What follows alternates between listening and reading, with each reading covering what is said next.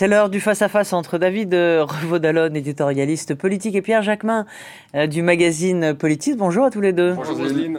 Alors parfois on se demande si la politique rend bête ou si l'on est bête quand on en fait ou bien euh, quand on la commente. Et j'ai cet horrible sentiment ce matin bah, que je comprends plus grand chose, c'est mon cas. Je suis perdu, je vous l'avoue, je décroche. Et comment commenter l'absurde?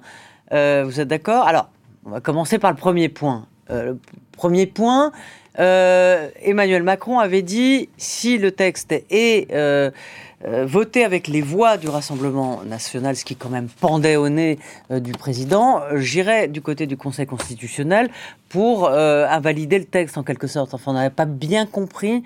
ce que ça voulait dire. Aujourd'hui, il retourne devant le Conseil constitutionnel visiblement, mais pas pour contester le, le- le texte, mais pour voir si des modalités dans ce texte sont anticonstitutionnelles. Vous me cas. suivez? C'est ça? c'est le cas, J'ai pas dit de bêtises. Non, non, ça. Bon, euh, donc ma question est est-ce que les voix euh, du Rassemblement national hier, parce que ça, ça se discute aussi, euh, ont fait que le texte a été voté? Alors, euh, il y a deux, Ou s'il y avait deux pas- interprétations et en réalité, Bah si on est très honnête intellectuellement, les deux se valent. D'un côté, si le TRN n'avait euh, pas voté euh, ce texte, ou avait voté plutôt contre. contre, ce texte, euh, il ne serait pas passé. Donc ça, Oui. c'est un fait incontestable.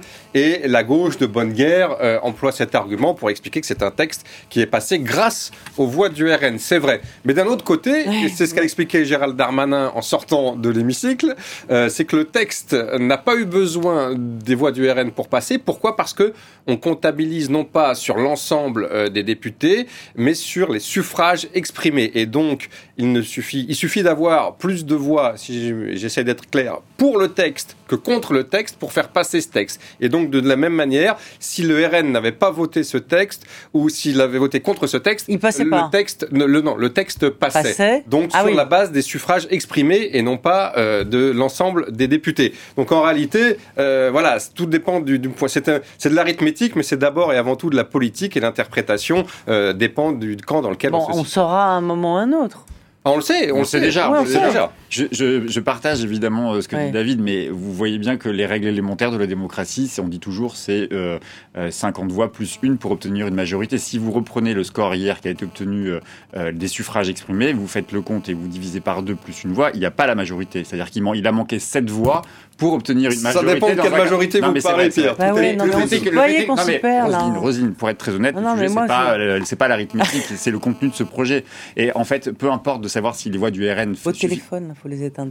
peu importe Ouais. si les voix du RN étaient euh, ou pas euh, nécessaires pour le vote, euh, le contenu du texte convient au Rassemblement national et donc fait de ce texte un texte d'extrême droite avec des vocabulaires, avec des dispositions et même des mots euh, qui étaient ceux parfois utilisés par Jean-Marie Le Pen. C'est ça Oui, le, le oui. fait Ah, majeur. Parfois, C'est les ça, le années fait 80, majeur. la préférence nationale, C'est ça le fait majeur. Ouais. Donc, que, que- que le gouvernement essaie de s'en sortir en disant qu'on n'avait pas besoin des voix du, du Rassemblement national, le sujet n'est pas là. Le sujet, il est qu'aujourd'hui, il y a une crise majeure dans cette majorité parce que euh, il y a une espèce de bascule qui s'est opérée avec ce texte où le gouvernement, euh, moi je le dis pas en blaguant, mais c'est un peu caricatural ce que je veux dire, mais c'est vrai que les LR finalement ont presque imposé une forme de cohabitation avec l'extrême droite hier avec ce texte parce qu'il y a une coalition objective entre la Macronie, l'extrême droite et les Républicains sur un texte qui est fondamental, qui remet fondamentalement les principes mêmes d'accueil, d'asile, euh, de droit des Ouais. étrangers. Alors, justement, euh, Conseil constitutionnel pour vérifier euh, si euh, certains, certains articles, on va dire, ou certaines mesures sont constitutionnelles. Mais c'est pire que Mais- ça, Rosine, ce matin. La, première ministre, compte avant la euh, première enfin, ministre, elle l'a dit ce matin, c'est ça que je trouve Ouais. assez dingue, c'est qu'elle dit on va saisir le Conseil constitutionnel parce qu'on sait qu'il y a des dispositions qui sont non, mais- non conformes avec Voilà, le- mais la qui- Constitution. Alors, voilà, c'est là, là où encore je me, je me demande qui est bête dans cette histoire. Euh, Enfin, Enfin, on a une, Non, mais macro- une Macronie qui ils effectivement. savent. Mais donc ça veut dire que c'était vouloir faire passer le texte à tout prix. Et en gros, c'est comme les béliers, on fonce et on réfléchit après. Euh, oui, sauf qu'en réalité, euh, on a vu une accélération des débats et des, euh, et des manœuvres politiques assez ahurissantes dans les derniers jours et les dernières heures. Mais en réalité, il faut rappeler que ce texte, ça fait 18 mois que le gouvernement euh, le prépare. Et euh, en réalité, on aurait quand même pu euh, concevoir qu'il était euh, assez bien préparé politiquement pour passer euh, sans avoir, euh, sans que le gouvernement ait affronté ce type d'épisode. Donc oui, je suis d'accord avec vous. une déclaration assez ahurissante de la première ministre bah, qui explique que la majorité a voté un texte dont certaines dispositions sont à l'évidence anticonstitutionnelles et qu'elles vont se faire retoquer par le Conseil constitutionnel. Donc en gros, on saute dans le vide mais sans parachute. Hein, c'est un, peu, c'est un peu l'idée. Et puis vous y faisiez référence tout à l'heure. Emmanuel Macron a un temps caressé. Il semble que ce soit abandonné aujourd'hui. La possibilité d'utiliser l'article 10, c'est-à-dire de refaire voter euh, l'article 10 de la Constitution, de refaire voter un texte qui a déjà été adopté parce que, eh bien, euh, la majorité qu'il a euh, adopté ne convient pas au président.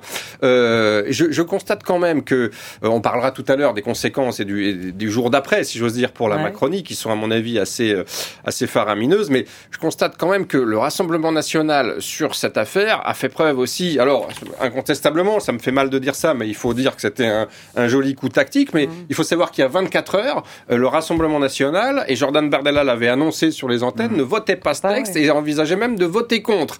Et donc, par un retournement de situation de dernière minute, Madame Le Pen... couru qu'à un moment, tout le monde se tient par la barbichette, mais Madame et qu'ils savaient très bien qu'ils en, ils embêteraient le... Oui, c'est la bordélisation sage, Absolument. entre guillemets, que fait le Rassemblement national. C'est vraiment le baiser de la mort. Euh, Madame Le Pen l'a décidé, semble-t-il, à 15 heures. Les principaux responsables du RN n'étaient même pas au courant, puisque certains l'ont appris de la bouche euh, des journalistes. Et l'opération est absolument réussie, puisqu'aujourd'hui le débat tourne, et d'ailleurs notre débat le montre, autour du fait de savoir si, un, euh, le, le, texte aurait pu passer avec ou sans les voix du RN, et deux, si la préférence nationale est désormais au cœur de l'action gouvernementale, ce qu'affirme, un, le Rassemblement national, et deux, toute la gauche réunie. Donc, effectivement, je suis désolé de le dire, mais c'est carton plein pour Madame Le Pen. Et David, je me permets d'ajouter, vous citez l'extrême droite, la gauche de l'autre côté, qui effectivement utilise cet argument, mais y compris euh, malaise dans la Macronie, jusqu'à la présidente de l'Assemblée nationale qui ne se satisfait pas, et c'est ahurissant, c'est là où vous avez raison de dire qu'on est dans un monde de fous, mais souvenez-vous euh,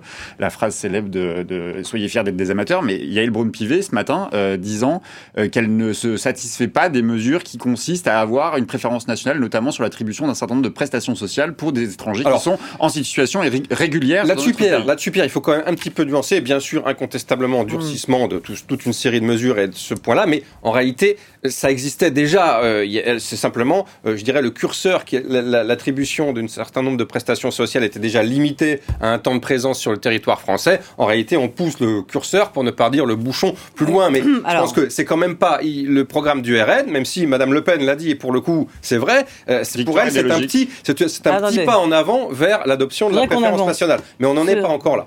Sur la, la, la préférence, alors à l'époque de Jean-Marie Le Pen, c'était la préférence nationale, c'est-à-dire les Français d'abord, devenu priorité nationale euh, pour euh, Marine Le Pen. C'était, ça commençait dans le, euh, le programme de Valérie Pécresse hein, en 2022. Il était question de pour les, les actes, enfin pour les, prestations, ouais, les prestations sociales. J'ai envie de vous demander aujourd'hui, est-ce que dans le fond c'est la droite qui s'est vraiment droitisé côté Rassemblement national, ou c'est l'électorat de droite qui s'est durci Alors, moi j'ai une réponse à ça, parce que je pense que c'est la question euh, qu'on doit se poser. C'est-à-dire qu'ici, sur ce même plateau, on a souvent euh, commenter euh, euh, la, banalisation, la normalisation de Marine Le Pen, mais en réalité, ce qu'il se joue, et on l'a vu hier, c'est pour ça que je parle de moment de bascule, c'est qu'on on assiste à une extrême droitisation du gouvernement en place, et, pas de la société, mais bah, quand vous regardez les sondages, Pierre, et notamment les sur sondages, l'immigration, vous avez hier sorti des urnes, sorti de ce qui s'est passé à l'Assemblée nationale, vous avez consulté tous les Français sur mesure par mesure s'ils sont d'accord avec ça. non, mais enfin bon, il y a eu un sondage. Non, mais je, veux bien les sondages, mais si on ah oui, c'est quand ça vous arrange. Non, bah bah, D'abord, moi, je ne suis pas un responsable politique, donc je, je, je, je non, ne fais bien, mais bon, je ne fais que nourrir je ne fais qu'analyser un certain nombre de faits, mais je, je, pense que la politique, c'est d'abord du courage. Et quand on a le courage de ses convictions, on ne cède pas à l'opinion. Et euh, il y a eu des grandes mesures fortes, comme celle de Mitterrand, évidemment, qui est sans doute une des plus grandes, c'est-à-dire qu'il est allé contre l'avis de l'opinion et en imposant euh, une mesure qui était plébiscitée par les Français, qui était la peine de mort. Aujourd'hui, je trouve que le, les politiques, d'une manière, d'une certaine manière, ils ont cédé à l'opinion. Ils cèdent aux, études d'opinion. Bah, Quand on fait de la politique, on va jusqu'au bout de ses convictions et on va convaincre citoyen Alors- par citoyen, que ce que l'on croit être une vérité, que l'étranger est un ennemi, que l'étranger est un danger public. On va jusqu'au bout pour convaincre que c'est une erreur de penser comme ça. Alors, il y a le courage, de ses Ouais. convictions, j'arrête là, et vous avez raison, il y a un ministre qui sauve l'honneur, c'est Aurélien Rousseau, qui a annoncé sa démission parce que il devait porter le futur projet de la réforme de la, de- des aides médicales d'État, auquel il ne croit pas parce que c'est un danger public de supprimer, ou en tout cas de réformer lui, les il a aides du médicales. courage. Lui, c'est du courage politique, mais c'est surtout des convictions avant Ouais, ouais, ouais. les compromissions. Si vous décryptez les- les- précisément les, les positions de l'opinion, c'est paradoxal parce que d'un côté, l'opinion soutient mal. Alors, sur le projet de loi et ses mesures, en fait, en, en réalité, l'opinion s'en préoccupe assez peu.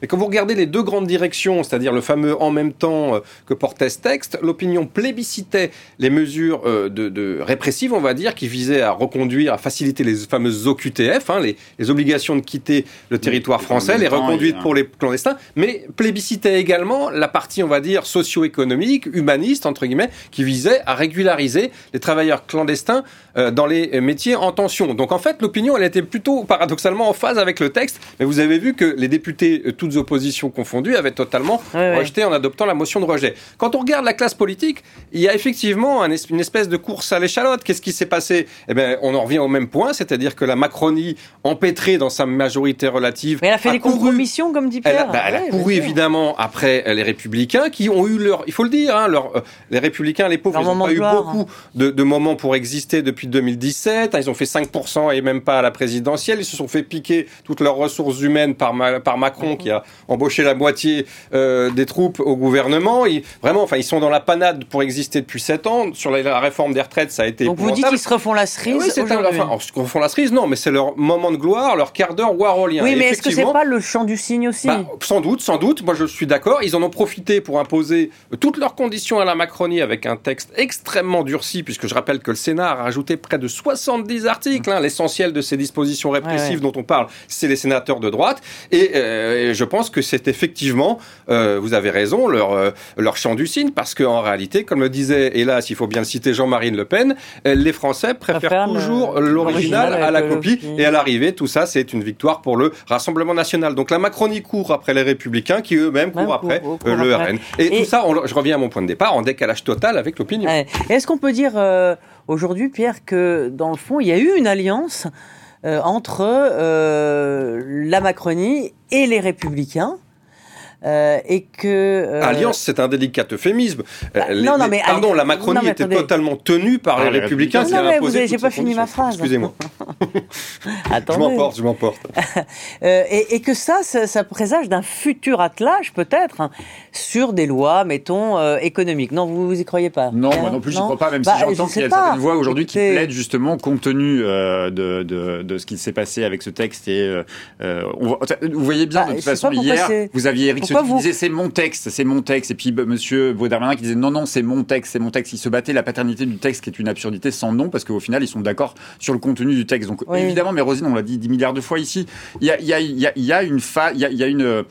Euh, il y a quelque chose de l'ordre de la, de, de, de, de la compatibilité entre euh, Emmanuel Macron, la droite des Républicains. On le voit, on bah, voit pas les tellement là, pas Ah, bien. aujourd'hui. Bah, écoutez, Enfin, sur des questions économiques, ils sont s'embrasse sur la d'accord. bouche là Ils maintenant. font semblant de pas être d'accord sur les questions de, de- des retraites, alors qu'il n'y a pas l'épaisseur d'une feuille de cigarette qui les sépare. Sur la question migratoire, il y a un accord, puisqu'évidemment, ils veulent Ah des textes oui. ensemble. Donc tout ça est d'une hypocrisie sans nom. Évidemment, ils devraient faire force commune. Mais l'enjeu aujourd'hui, c'est l'après-Macron. Donc ils vont pas aller se vendre dans les ministères avec Emmanuel Macron pour euh, assister euh, avec eux à la chute dégringolade de ce qu'est la Macronie. Ils vont essayer de se refaire la cerise, les Républicains, sur ce qui vient de se passer. Assez oui, à d'accord. 62, oui. à Bah, on a 60, vu que 62 bah, députés, euh, précisément, Roselyne, fait une révolution à 62 Non, mais vous avez raison de souligner ce chiffre parce que précisément, il a manqué 70, 60 voix dans la majorité. Il y a eu 60 membres de la majorité, députés de la majorité, qui ont voté contre ou qui se sont abstenus. Et c'est à peu près euh, le nombre des députés LR. Ça veut dire que en géologie, on appelle ça un glissement de terrain. Vous savez, hein, on, on se déporte, euh, eh bien, on Ouais. perd l'aile gauche de la majorité, on va vers les LR. Mais moi, je suis d'accord avec Pierre.